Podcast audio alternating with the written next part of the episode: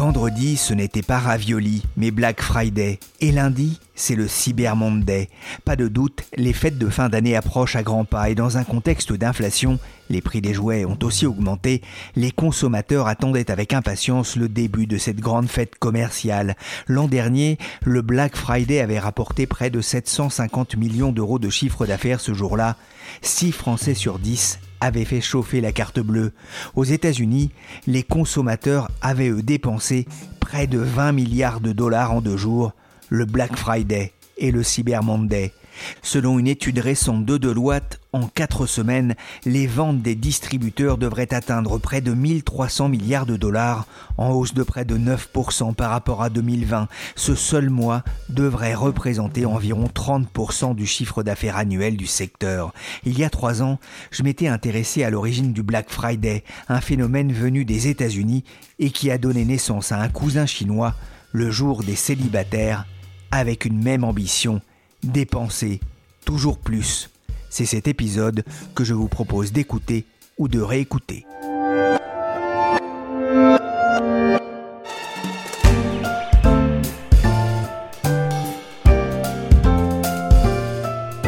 C'est un signe qui ne trompe pas. Depuis quelques semaines, ma boîte mail est inondée de communiqués de presse présentant les bonnes affaires des marques en vue du Black Friday, la grande quinzaine commerciale qui a d'abord envahi le net ces dernières années jusqu'à toucher les magasins en dur.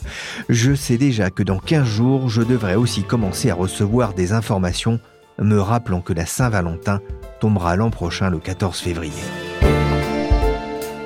Je suis Pierrick Fay, vous écoutez La Story, le podcast d'actualité des échos, et aujourd'hui on va s'interroger sur ce phénomène du Black Friday, devenu universel, mais qui ne fait pas mal qu'au porte-monnaie.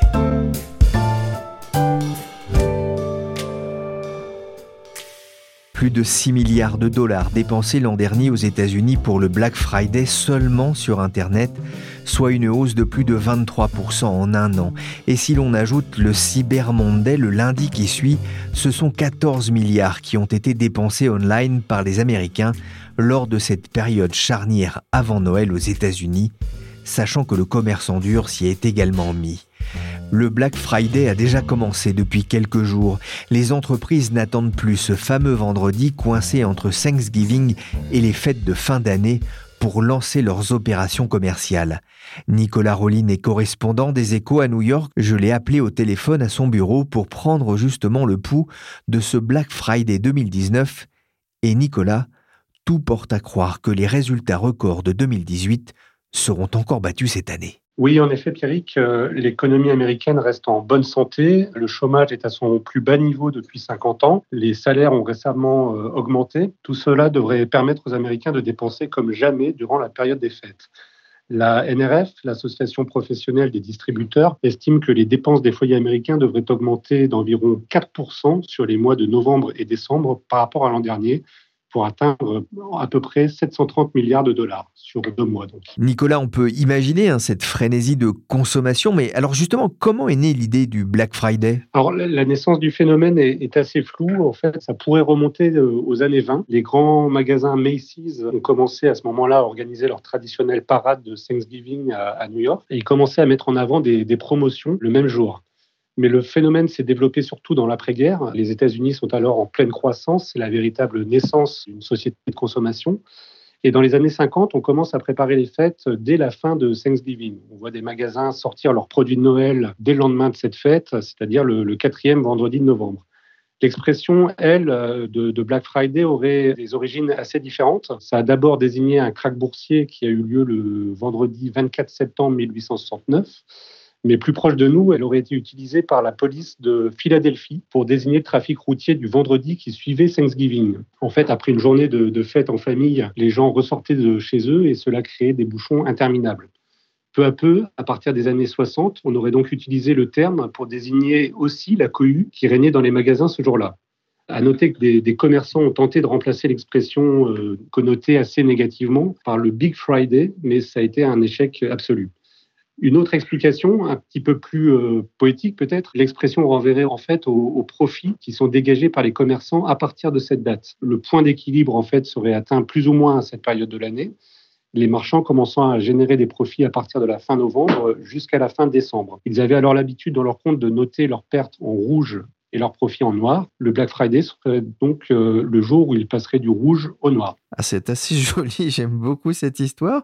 Euh, au-delà de ça, effectivement, Nicolas, l'enjeu est énorme hein, pour les distributeurs et les fabricants à, cette période de l'année. Oui, c'est une période cruciale pour eux qui explique que cette année encore aux États-Unis, ils devront embaucher plus de 500 000 intérimaires pour faire face à la demande. Certains ouvriront leurs portes dès minuit et resteront ouverts euh, toute la nuit de jeudi à vendredi sur les cinq jours du, week-end, donc le jeudi de Thanksgiving, le Black Friday, le samedi, le dimanche et le Cyber Monday, qui est dédié traditionnellement aux promotions sur Internet, ce sont 165 millions d'Américains qui devraient acheter en magasin ou en ligne. Ça représente à peu près 88% des 18-24 ans et 84% des 25-34 ans.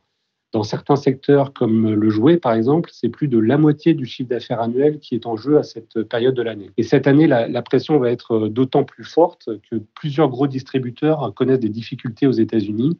On peut citer Coles, Macy's ne, ne va pas très bien non plus. La période des fêtes pourrait donc être décisive pour eux. Aux États-Unis, tout est plus grand. Plus de 165 millions d'Américains ont donc prévu de faire chauffer la carte bleue durant ce week-end de trois jours. Mais en Chine aussi, on n'hésite pas à voir grand.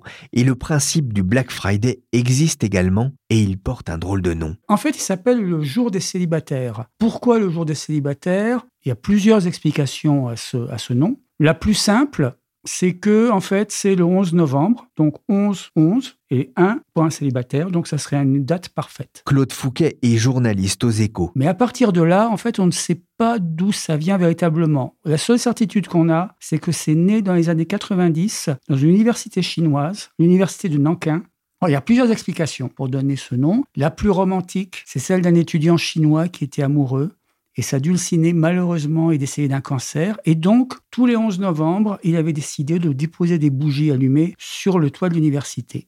Et la dernière année, quand il devait être diplômé, ses amis l'ont rejoint et depuis, dans l'université, on a continué à célébrer cette date. Et une autre explication qui est nettement moins romantique et qui est de dire que le 11 novembre, généralement, c'était le jour des diplômés. Et ce jour-là, les diplômés, hommes essentiellement, avaient le droit de sortir, d'aller boire, d'aller rire, de dépenser. Et s'il ne le faisait pas, il resterait célibataire une année de plus. Et la dernière explication qui est la moins crédible est qu'en fait, c'est simplement un groupe d'étudiants chinois qui a décidé le 11 novembre, parce qu'il y avait des 1, c'est une bonne date pour faire un pied de nez à la Saint-Valentin occidentale. Par contre, l'autre certitude qu'on a, c'est que c'est devenu quelque chose de commercial en 2009. C'est Alibaba qui s'en est emparé. Alors, on va encore casser une légende, c'est pas Jack Ma qui a eu l'idée, mais c'est l'actuel directeur euh, d'Alibaba qui l'a remplacé, Daniel Zhang, qui a dit il faut trouver un moyen de relancer les affaires au mois de novembre.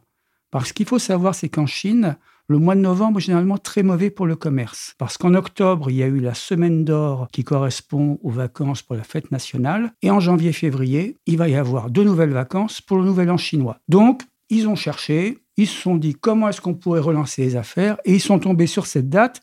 Et d'ailleurs à tel point que la première année en 2009, le slogan était même si vous n'avez pas de petit ami ni de fiancé, vous pouvez consommer comme un fou. Alors Claude, ce qu'il faut comprendre aussi, c'est que les célibataires sont une cible très intéressante pour les marques et les entreprises d'e-commerce. Alors effectivement, les célibataires, par définition en Chine, ont beaucoup de moyens et ils dépensent au fil des années de plus en plus. La première année, en 2009, pour le seul jour des célibataires géré par Alibaba, ils ont dépensé 10 millions de dollars. En 2012, donc deux ans plus tard, ils ont dépensé 3,1 milliards de dollars. Et cette année-là, c'est la première année où le Single Day a fait plus que le Black Friday aux États-Unis. Et cette année, en novembre 2019, ils ont eu un nouveau record de dépenses qui était de 38,4 milliards de dollars. 38 milliards de dollars de chiffre d'affaires en 24 heures seulement pour Alibaba. Alors toute proportion gardée, c'est cinq fois le chiffre d'affaires annuel de Fnac Darty c'est considérable, ce sont des volumes de paquets gigantesques à, transporter, Claude. Cette année, il y a eu 554 000 commandes par seconde sur Internet, plus de 1300 fois ce qu'on avait vu en 2009. Et selon également des estimations de la presse chinoise, entre le 11 novembre, donc jour des célibataires, et le 18, c'est 2,8 milliards de paquets qui vont être expédiés. Mais il faut juste savoir une chose, les chiffres sont phénoménaux parce que le marché chinois est phénoménal. Mais Alibaba semble avoir en tête d'aller au-delà du marché chinois. Et d'ailleurs, Pour la première année, il n'a plus parlé, il n'a plus fait référence aux Single Days, mais désormais il appelle cet événement le Global Shopping Festival. Le Global Shopping Festival. C'est magnifique, ma chérie, pour ton install. En France aussi, on peut jouer les rois et les reines du shopping depuis le lancement du Black Friday, avec même une certaine frénésie, comme on peut l'entendre dans ce reportage de France 3 datant de 2014. Car dès l'ouverture, les scènes d'hystérie se multiplient. Des États-Unis à l'Angleterre, le Black Friday c'est le jour des promotions. Pour la première fois cette année, quelques enseignes françaises tentent d'importer cette opération, mais ce matin, ce n'était pas encore l'affluence. L'an dernier, selon des chiffres de RTL, plus de 50 millions de transactions par carte bancaire ont été réalisées le vendredi 23 novembre 2018. C'est 7 millions de plus qu'il y a un an. Pour rappel, le GIE carte bancaire estime à 60 millions le nombre de cartes de paiement en France. Vous avez pu l'entendre, rien ne vient perturber la grande fête commerciale de fin d'année, qui a de plus la bonne idée de tomber cette année avant le début de la grève du 5 décembre qui pourrait bien perturber les ventes de Noël dans les commerces parisiens. Pour autant, un mouvement commence à émerger, notamment en France. Certains entrepreneurs commencent à défendre l'idée d'un commerce plus raisonné, plus responsable et appellent carrément à boycotter le Black Friday. L'un d'entre eux s'appelle Nicolas Rohr. Il est le cofondateur d'une marque de mode, Fago. Dominique Chapuis et Valérie Lebouc, journaliste aux échos, m'ont parlé de son initiative, de quoi piquer ma curiosité. Bonjour Nicolas Rohr. Bonjour. Que représente le, Black Friday pour vous? C'est pour nous une journée qu'on considère réellement euh, propice à la surconsommation. C'est pour cela, et c'est vraiment le symbole, je dirais, le point d'orgue même de cette surconsommation, où on met euh, l'ensemble des consommateurs dans un goulot d'étranglement avec une notion d'acheter vite très rapidement sans se poser de questions parce qu'il faut courir après euh, l'achat. Et c'est par rapport à cette pratique que l'on est mal à l'aise. Nous y avons participé hein, pendant trois ans sous pression entre guillemets commerciale du marché en se disant que si nous le faisons pas, on s'en sortira pas et Fago sera oublié. Et en fait, on en oubliait nos valeurs. Et cette année, du coup, en remettant un peu sur pied notre, vision, on s'est dit, mais on n'est pas à l'aise depuis trois ans avec cette pratique, on ne veut plus le faire. Ça représente un sacrifice commercial, mais comme notre vision est, long-termiste, eh bien, on, décide de ne plus le faire. Voilà. Et donc, en fait, en décidant de ne plus le faire, on voulait le dire, on voulait l'exprimer à notre communauté, on voulait lui, expliquer pourquoi. Et on s'est pas aperçu qu'on n'était pas les seuls. On avait des marques autour de nous qui ne le faisaient pas non plus pour des raisons similaires. Et du coup, on, leur a proposé finalement de dire ensemble très haut ce que toutes les marques euh, disent aussi tout haut. C'est-à-dire qu'elles elles font le Black Friday, nous allons dire tout haut que nous ne le ferons pas. Et du coup, on a créé ce collectif Make Friday Green Again. On renvoie la balle euh, aux États-Unis avec cette phrase euh, bien connue détournée pour dire que nous ne le faisons pas. Et en fait, pendant cette journée, on souhaite inviter notre communauté à prendre du recul sur ce qu'ils possèdent déjà. Et en fait, on les incite tous, du coup, à trier, revendre, réparer ou recycler le superflu. Vous n'êtes pas dans une logique anti-consommation, hein, pour comprendre bien, vous êtes quand même le patron d'une marque de mode, mais de meilleure consommation, c'est ça? On est le problème et la solution, en fait. On est à la fois le problème parce que nous, enseigne de mode, on est responsable de là où on s'est mis, en fait, avec ce Black Friday, en le créant une journée de promotion qui est complètement irraisonnée, parce que finalement, où est le prix juste? C'est la question que peut se poser le consommateur en se disant comment ça se fait que ce vendredi-là, il y a une promotion, la veille, il n'y en a pas et le lendemain, il n'y en aura plus? En plus, cette journée qui était une journée devient aujourd'hui une semaine, voire un mois. Et en fait, pour moi, on est en train de, brouiller les frontières avec les promotions. Et en fait, on prend un vrai risque, celui de banaliser cette journée et de rendre un prix juste qui n'est plus cohérent pour le consommateur. Chez Fago, on croit intimement qu'il y a un vrai temps pour les promotions qui sont celui des soldes, qui sont les soldes légales donnés par l'État, qui disent qu'en fait, on est en transition de collection. Il me reste un manteau, par exemple, en jaune au 15 février, eh bien, je le solde parce que je dois faire entrer des maillots de bain et que j'ai besoin de trésorerie en tant que marque pour acheter ma nouvelle collection. Et ces soldes, elles doivent être euh, le résultat d'achats mesurés et donc de, pièces qu'il reste, mais pas d'une vision volontariste de se dire je vais faire tout mon chiffre d'affaires là-dessus. Derrière, c'est aussi l'expression d'un souci environnemental Oui, parce qu'on n'est plus du tout dans de l'achat utilitariste. en tout cas, on l'est beaucoup moins qu'avant. On achète parce qu'on est tenté et du coup, on va acheter peut-être quatre t-shirts au lieu d'en acheter deux qui nous conviendraient suffisamment. Et du coup, on laisse dormir dans des placards des vêtements ou alors par facilité, j'ai une chemise à laquelle il manque un bouton, au lieu de la réparer, eh bien, je vais en acheter une nouvelle. Et ça nous dépend, mais en fait, c'est dans une vision long terme. Mais pourquoi recycler? Je vais insister sur ce mot, il est très important parce que depuis euh, quasiment un an chez Fago, maintenant, nous mettons des bornes de tri et de recyclage dans chacune de nos boutiques qui incite nos consommateurs à jeter au bon endroit ce qu'ils n'utilisent plus. Pourquoi? Parce que c'est la matière première que l'on va revaloriser, qu'on va donner ensuite à des usines partenaires qui vont réussir à fabriquer à nouveau de la matière première. Et tout ça évite d'utiliser à nouveau des ressources de la Terre. Concrètement, ça réduit nos émissions de CO2. Parce que, 10 ans, ce que l'on cherche à faire, c'est être une marque qui va émettre le moins de CO2 possible et compenser toutes ces émissions de CO2 possibles. Dès le début de Fago, on va mesurer nos émissions de CO2 pour connaître l'impact carbone de chacune de nos pièces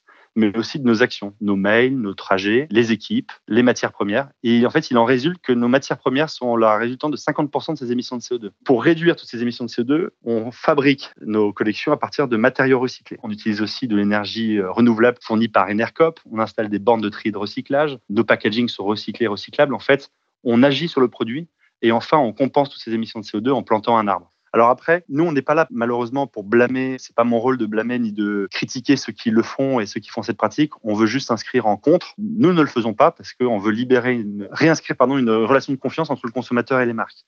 Les consommateurs doivent nous faire confiance pour acheter dans une collection un produit lorsqu'ils en ont besoin et pas sous pression commerciale. Je crois que c'est très important. C'est-à-dire que ma collection été, par exemple, quand elle sortira au 15 janvier, du 15 janvier jusqu'au solde, j'ai envie de protéger mes prix pour qu'ils soient cohérents et justes et stable toute la saison. Et qu'un consommateur ait besoin d'un maillot de bain en février ou en avril ou en juin puisse l'acheter au même prix chez moi et ne pas être victime, entre guillemets, d'une opération de communication et commerciale. On a vu des images, je ne sais pas si vous avez regardé, mais des images d'ouverture de Black Friday dans certaines enseignes. C'est clairement pas la course à un produit dont j'ai besoin. On y va à l'aveugle. On doit prendre quelque chose. C'est-à-dire que c'est une frénésie qui n'est pas normale. Un discours qui commence aussi à porter dans les rangs même du gouvernement bah, Écoutez, c'est un peu une frénésie de consommation où à coup de remise, de publicité, on vous incite à acheter des produits dont vous n'avez pas nécessairement besoin. Je voudrais qu'on ait en tête un chiffre. L'an dernier, au lendemain du Black Friday, c'était un million de colis livrés dans Paris. Donc on ne peut pas à la fois vouloir baisser les émissions de gaz à effet de serre et appeler comme ça une frénésie de consommation. Elisabeth Borne, ministre de la Transition écologique et solidaire sur BFM TV,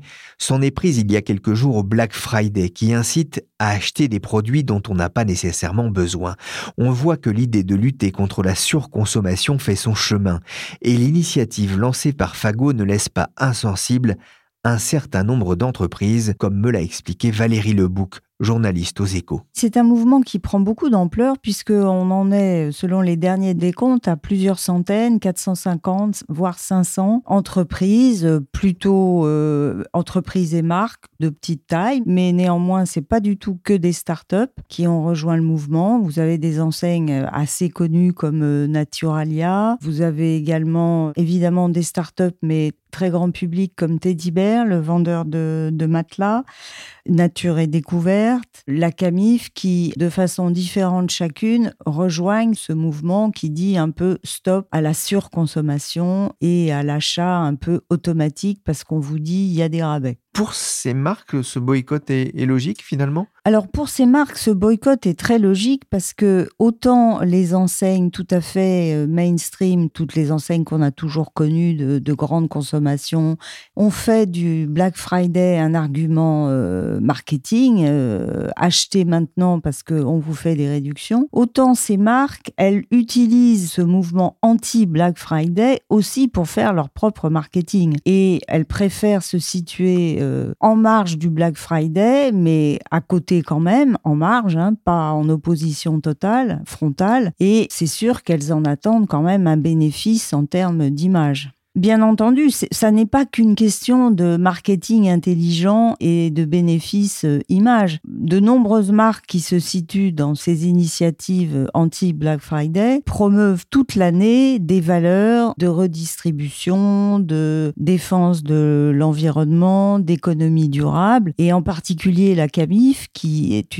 l'ancienne coopérative des enseignants français, qui s'est relancée euh, il y a à peu près une dizaine d'années sur le Made in France et sur le euh, consommer local. Le consommer local, absolument. Le consommer auprès de, de, petites entreprises qui permettent de faire vivre des micro-bassins d'emploi. Donc pour elles, c'est évident que se situer dans une démarche, alors dans le cas de, de Camif, c'est totalement radical puisque eux, ils ferment carrément le site, le fameux vendredi 29, euh, et ils organisent chez eux, au siège de, de Niort, ils organisent des ateliers débats et des rencontres avec avec euh, leurs clients. Les grandes enseignes de consommation dont vous parliez ne seront, elles, entendent bien profiter de, euh, du Black Friday et des jours qui précèdent et du Cyber Monday de, de lundi pour vendre le maximum de produits. Le combat est inégal. Hein. C'est pas que le combat est inégal, c'est que chacune des marques et enseignes a un positionnement marketing bien précis. Les grandes enseignes, les grandes marques de consommation de biens très grand public, elles, elles vont euh, vendre et,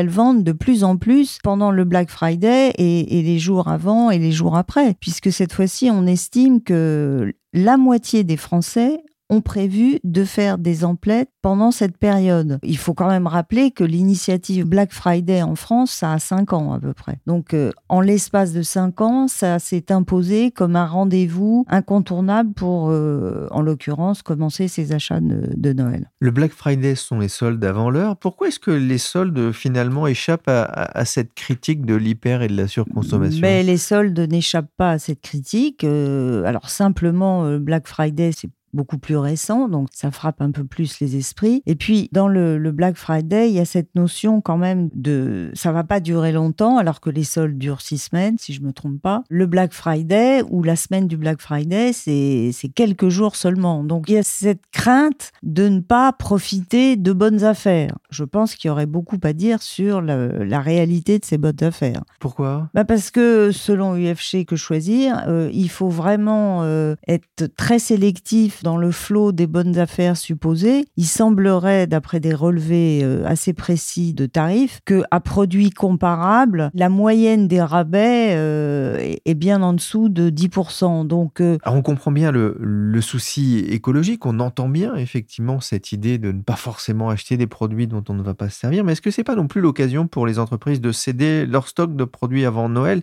des produits qui s'ils ne sont pas vendus pourraient être mis à la benne dans quelques mois, ce qui serait pas très écolo non? Il faut s'interroger sur exactement ce qu'on nous vend au moment du Black Friday, comme d'ailleurs au moment des soldes. Parce que certaines entreprises, au lieu de liquider des stocks, font l'inverse, lancent des productions supplémentaires qu'on vous vend comme des soldes ou des promotions exceptionnelles de Black Friday, sont en fait de simples produits euh, d'appel. Ça ne fait que rajouter des quantités supplémentaires de produits et donc créer de la consommation additionnelle et polluer un peu plus euh, la planète. De plus en plus de marques appellent donc au boycott du Black Friday. Mais pour autant, la FEVAD, la Fédération de l'e-commerce et de la vente par correspondance, anticipe plus de 1 milliard 700 millions de ventes cette année en France entre le Black Friday et le Cyber Monday, soit presque 10% de ce que les Français pourraient dépenser à l'occasion des fêtes de fin d'année. Car au fond, ce sont bien les consommateurs qui décident d'acheter ou pas un produit, qu'ils en aient besoin ou pas.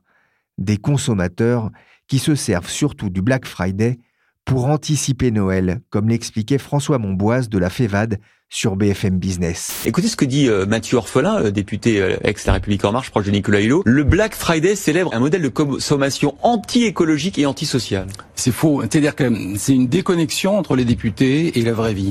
Parce que dans la vraie vie, le Black Friday, ça sert aux gens à anticiper les achats de Noël.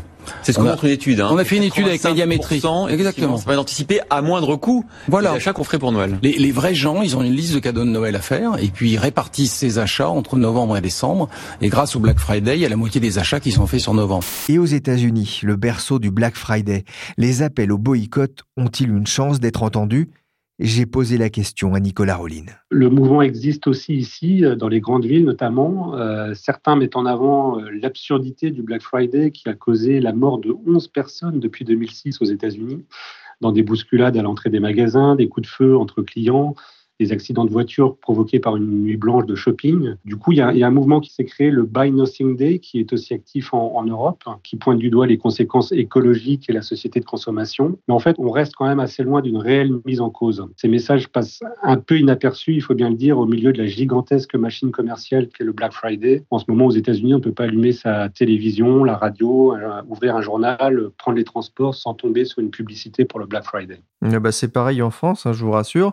Pour autant, le le poids de ces fêtes diminue aux États-Unis, mais ça n'a rien à voir avec euh, l'écologie? Non, c'est davantage une question de stratégie de la part des, des, commerçants. Depuis quelques années, pour des raisons de logistique, avec euh, l'essor des ventes en ligne, ils essaient d'étaler euh, au maximum leur promotion. Cela commence parfois dès le début du mois de novembre pour se prolonger jusqu'à la fin décembre. Les soldes du Black Friday sont donc un peu moins intéressantes pour les consommateurs et pèsent un peu moins qu'avant. Merci Nicolas Rollin, correspondant des Échos à New York, et merci Claude Fouquet et Valérie Lebouc des Échos.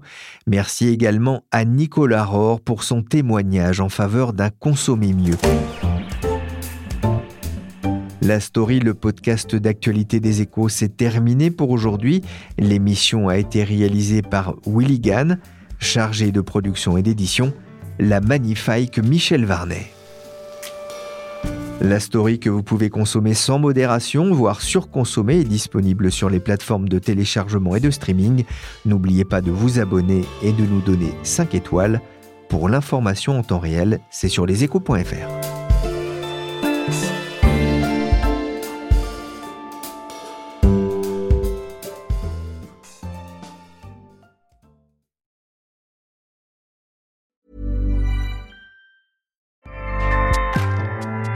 ACAST powers the world's best podcasts. Here's a show that we recommend. This is Roundabout Season 2, and we're back to share more stories from the road and the memories made along the way. We're talking rest stops, if we're stopping to get gas. You will be timed. you will be for sure. Misguided plans. I grew up in the city, so I have like you know, a healthy fear of real extreme darkness. this was like wilderness. A lot of laughs. Y'all weird, but you, yeah, you, you were different. Like you were real different, bro. I can't really put my finger on it. And so much more. Just goes to show that unexpected yeah. things sometimes are the best when it comes to a road trip. Roundabout Season 2, presented by Nissan, is live now with new episodes rolling out every Thursday. Listen and subscribe wherever you get your podcasts.